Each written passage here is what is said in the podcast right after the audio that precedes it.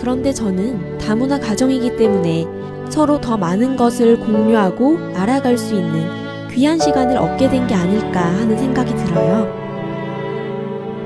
한국인들은 한국인끼리, 중국인들은 중국인끼리 이렇게 살면 서로 같은 언어와 같은 문화권에서 살았기 때문에 부딪히거나 이해하지 못하는 부분은 조금 덜 하겠죠.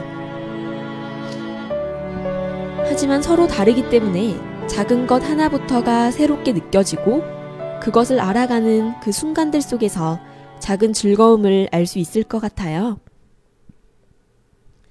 그런 가정에서 태어난 아이들이라면 서로 다름을 이해하는 마음을 아는 가슴 따뜻한 아이로 클 수 있지 않을까요? 그리고 부모를 통해 자연스럽게 두 언어와 문화도 함께 배울 수 있으니 다른 데에선 못할 자기만의 특별한 경험을 하면서 살아갈 수도 있을 것 같습니다. 두 문화를 함께 배움으로써 아이가 그 두 나라를 잇는 다리가 될 수도 있겠고요. 서로 다르다는 것을 또 다르게 바라볼 수 있다는 힘이 바로 다문화 가정에서 나오는 게 아닐까 싶습니다. 그것이 바로 서로 다른다는 데서 오는 즐거움이겠죠?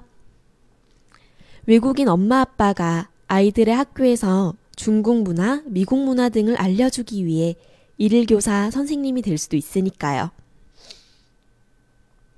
아이들의 눈에는 그 순간 엄마 아빠의 다름이 그 어느 때보다도 특별하고 멋있게 다가올 거예요. 여러분들의 소소한 고민들이 모두 해결되는 그날까지 함께 하겠습니다. 오늘도 좋은 하루